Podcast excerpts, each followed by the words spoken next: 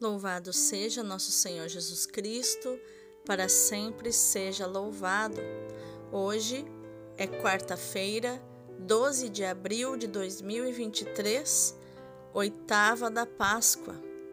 Lembrando que esta semana, até o próximo domingo, dia da misericórdia, é como se todos os dias, como se a semana inteira fosse um único dia, o oitavo dia como um prenúncio do dia que não terá mais pôr do sol, o dia que não terá mais ocaso, o dia da volta de nosso Senhor Jesus Cristo. São Vítor, rogai por nós. Este é o ano da multiplicação e por isso eu quero orar com você.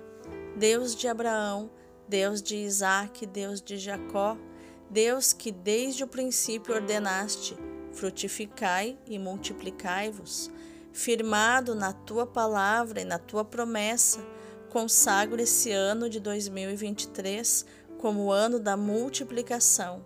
Multiplica, Senhor, a tua unção e o teu poder sobre nós. Multiplica, Senhor, a santidade e a paz em nossas famílias. Multiplica a saúde e a prosperidade em nossas vidas multiplica as vocações, especialmente missionárias, na tua igreja. Eu profetizo, em nome de Jesus, tudo que eu semear frutificará, tudo que eu compartilhar, Deus multiplicará. Amém. Senhor, dá-nos um amor apaixonado pela vossa palavra. Faz-nos compreender a vossa palavra, anunciar a vossa palavra e viver a vossa palavra. Amém. A primeira leitura é Atos 3, do 1 ao 10. Naqueles dias, Pedro e João subiram ao templo para a oração das três horas da tarde. Então trouxeram um homem, coxo de nascença, que costumavam colocar todos os dias na porta do templo, chamada Formosa, a fim de que pedisse esmolas aos que entravam. Quando viu Pedro e João entrando no templo, o homem pediu uma esmola. Os dois olharam bem para ele e Pedro disse: Olha para nós. O homem fitou neles o olhar, esperando receber alguma coisa. Pedro então lhe disse: Não tenho ouro nem prata, mas o que tenho eu te dou. Em nome de Jesus Cristo, o Nazareno, levanta-te e anda.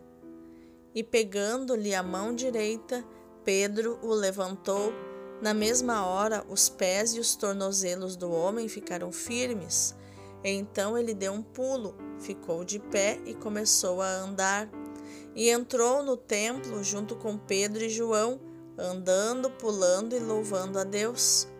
O povo todo viu o homem andando e louvando a Deus, e reconheceram que era ele o mesmo que pedia esmolas, sentado na porta formosa do templo. E ficaram admirados e espantados com o que havia acontecido com ele. Palavra do Senhor, graças a Deus. O responsório de hoje é o Salmo 104 ou 105, versículos do 1 ao 9. Exulte o coração dos que buscam o Senhor. Dai graças ao Senhor Gritai seu nome, anunciai entre as nações seus grandes feitos. Cantai, entoai salmos para ele, publicai todas as suas maravilhas. Gloriai-vos em seu nome que é santo. Exulte o coração que busca a Deus. Procurai o Senhor Deus e seu poder, buscai constantemente a sua face. Descendentes de Abraão, seu servidor, e filhos de Jacó, seu escolhido. Ele mesmo, o Senhor, é nosso Deus, vigoram suas leis em toda a terra. Ele sempre se recorda da aliança, promulgada em incontáveis gerações, da aliança que ele fez com Abraão e do seu santo juramento a Isaque. Exulte o coração dos que buscam o Senhor. Aleluia, aleluia, aleluia. Este é o dia que o Senhor fez para nós, alegremo-nos e nele exultemos. Aleluia, aleluia, aleluia. Isso está no Salmo 117 ou 118, versículo 24. O evangelho de hoje é Lucas 24, do 13 ao 35. Naquele mesmo dia, o primeiro da semana, dois dos discípulos de Jesus iam para um povoado chamado Emaús, distante 11 quilômetros de Jerusalém. Conversavam sobre todas as coisas que tinham acontecido. Enquanto conversavam e discutiam, o próprio Jesus se aproximou e começou a caminhar com eles. Os discípulos, porém, estavam como que cegos e não o reconheceram. Então Jesus perguntou: Que ides conversando pelo caminho? Eles pararam, com o rosto triste, e um deles, chamado Cleofas, lhe disse: Tu és o único peregrino em Jerusalém que não sabe o que lá aconteceu nestes últimos dias? Ele perguntou: Que foi? Os discípulos responderam: O que aconteceu com Jesus, o Nazareno, que foi um profeta poderoso em obras e palavras diante de Deus e diante de todo o povo. Nossos sumos sacerdotes e nossos chefes o entregaram para ser condenado à morte e o crucificaram.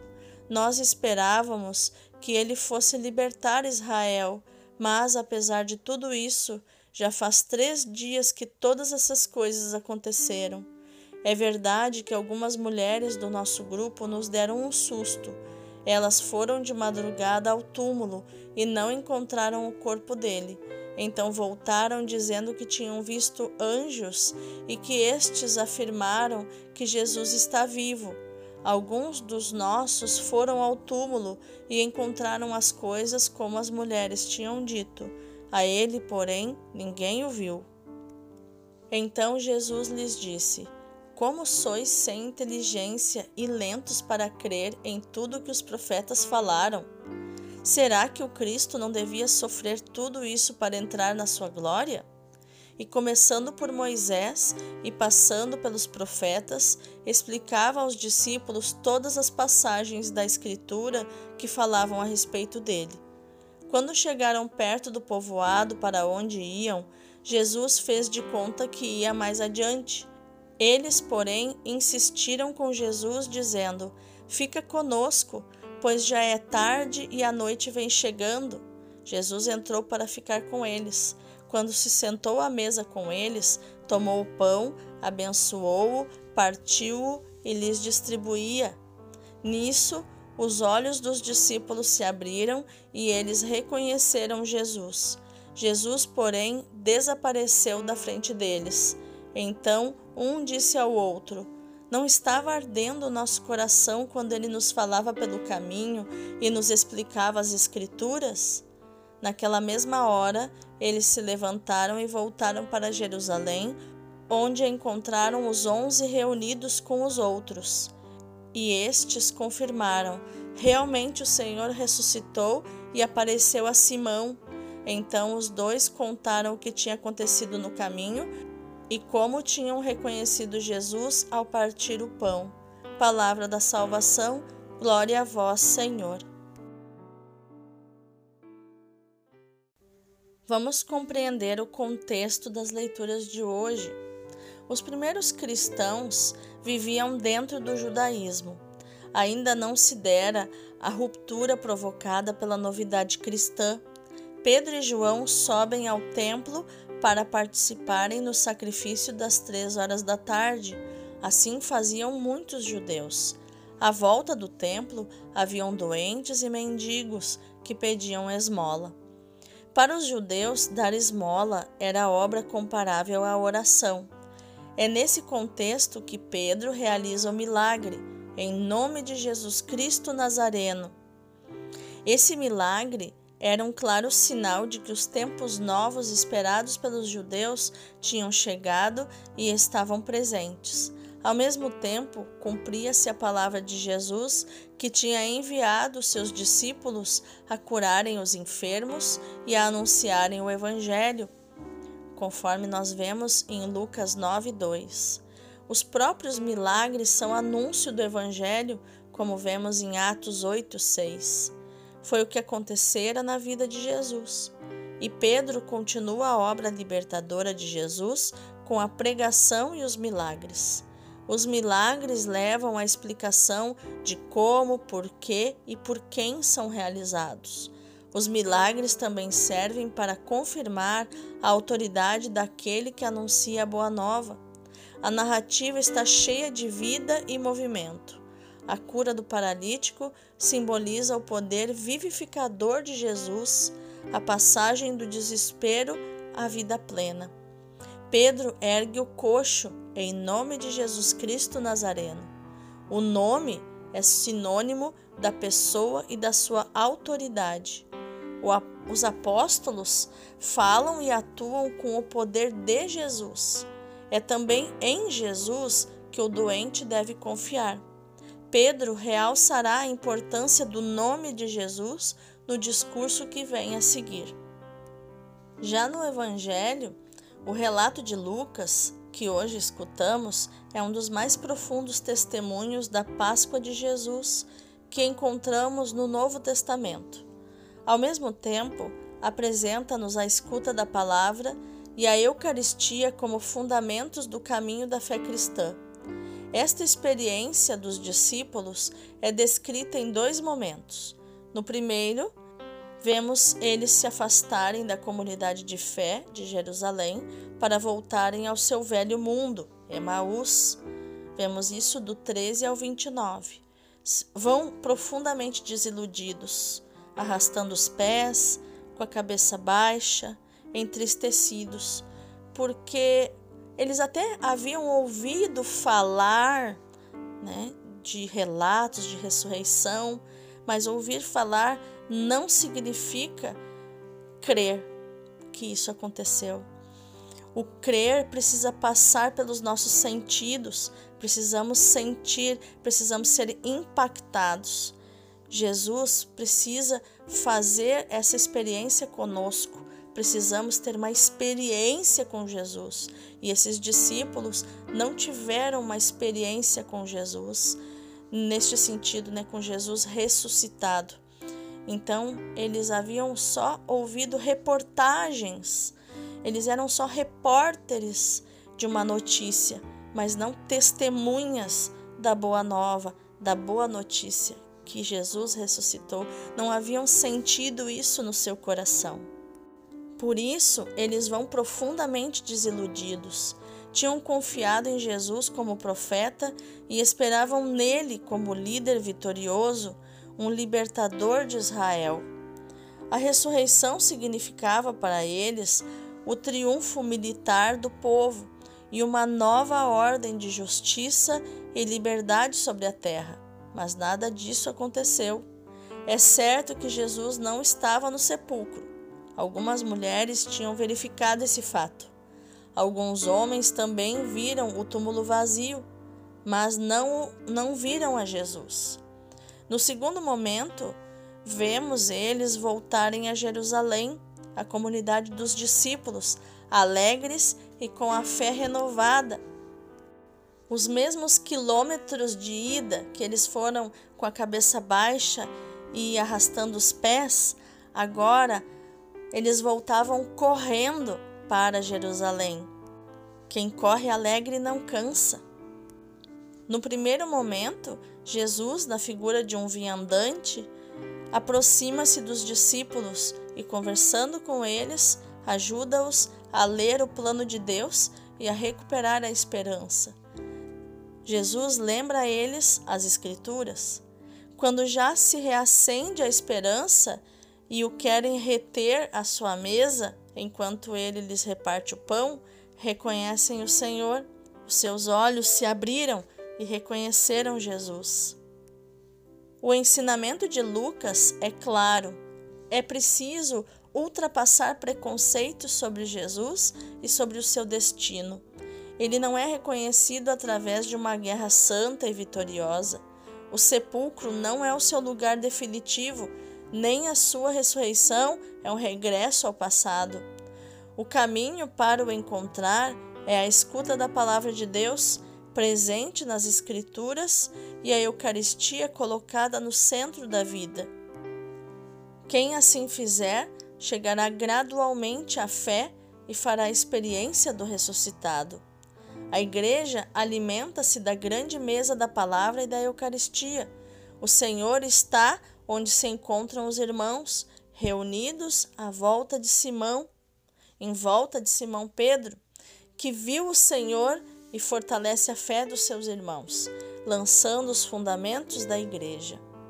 Vamos meditar mais profundamente nas leituras de hoje. Ontem, como hoje, a fome e sede de milagres, e os seus fazedores correm o risco de ser idolatrados. Mas Pedro e João, como mais tarde Paulo e Barnabé, como vemos em Atos 14, 14, corrigem o povo e proclamam que é em nome de Jesus Nazareno que operam prodígios. Só quem acredita e invoca esse nome alcança milagres. Também hoje há milagres, mas é Deus que os realiza pela oração e pela fé. Por vezes, os que se encontram em situações de grande sofrimento pedem a ajuda de pessoas que julgam mais próximas de Deus. Mas também hoje, essas pessoas muitas vezes não têm ouro nem prata, vivem na humildade e na oração longe do ceticismo de quem exclui a possibilidade e a oportunidade de milagres, mas também longe do fanatismo pelos curandeiros e pela crendice mais ou menos supersticiosa. Confiamo-nos à oração e à fé para alcançar a intervenção extraordinária de Deus em casos extremos, deixando para Ele, que tudo conhece, a última decisão. E Deus não abandona o seu povo, socorre-o com intervenções, por vezes extraordinárias, obtidas pela oração dos seus servos, que, confiando apenas nele, não precisam de ouro nem prata. A narrativa dos dois discípulos de Emaús está construída como uma missa. Quantas vezes, diante do mistério de Cristo, ficamos desorientados, tristes e nos deixamos levar pelo bom senso, afastando-nos de Jerusalém. Mas a presença de Jesus nos ilumina, aquece-nos o coração e faz-nos voltar a Jerusalém, isto é, a vida cotidiana do testemunho e com o coração profundamente mudado, transformado. Acontece-nos ir para a celebração eucarística cheios de preocupações, carregados de dificuldades, com a alma pesada e fechada em si mesma. Mas, como aos discípulos de Emaús, o Senhor acolhe-nos e explica-nos as Escrituras. E então os nossos corações começam a arder dentro de nós, abrem-se as surpresas de Deus e os nossos olhos são iluminados. Passamos a ver a vida e os acontecimentos que a preenchem com uma outra luz. A mesa da palavra segue a mesa do pão. Jesus toma o pão, abençoa-o, parte-o e o distribui. Então os seus olhos abriram-se e reconheceram-no, nos diz Lucas 24, 31. E também os nossos se abrem, permitindo-nos reconhecer o Senhor onde Ele está, no caminho da nossa vida na comunidade reunida em seu nome, na palavra e no pão. Eu estarei sempre convosco, ele diz em Mateus 28, 20.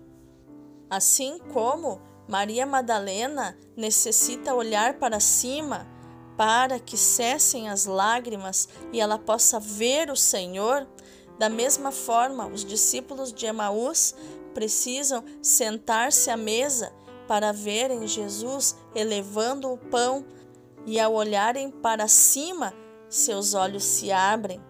Eles abandonam o seu olhar cabisbaixo, arrastando os pés, olhando para baixo para a desesperança. Quando eles olham para cima, os seus olhos se abrem.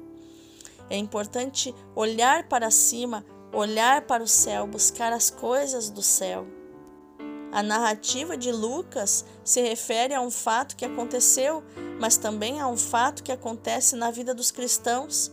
a escuta da palavra e a partilha do pão, ou seja, a Eucaristia, levam-nos a reconhecer a Cristo ressuscitado presente no meio de nós.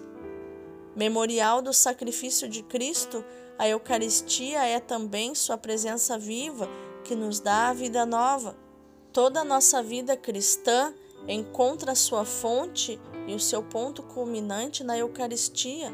A celebração do memorial da morte e ressurreição do Senhor constitui para nós o momento privilegiado da nossa fé e da nossa vocação de devotos do Sagrado Coração de Jesus.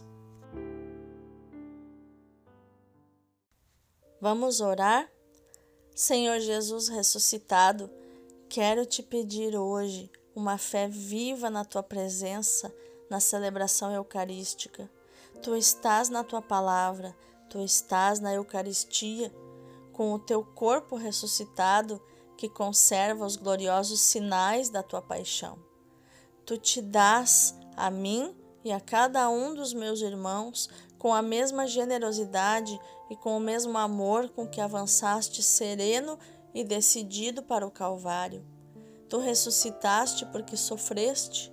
Com o teu sacrifício renovaste o homem e deste-lhe a possibilidade de viver uma vida nova. Glória a ti para sempre. Amém, amém, aleluia.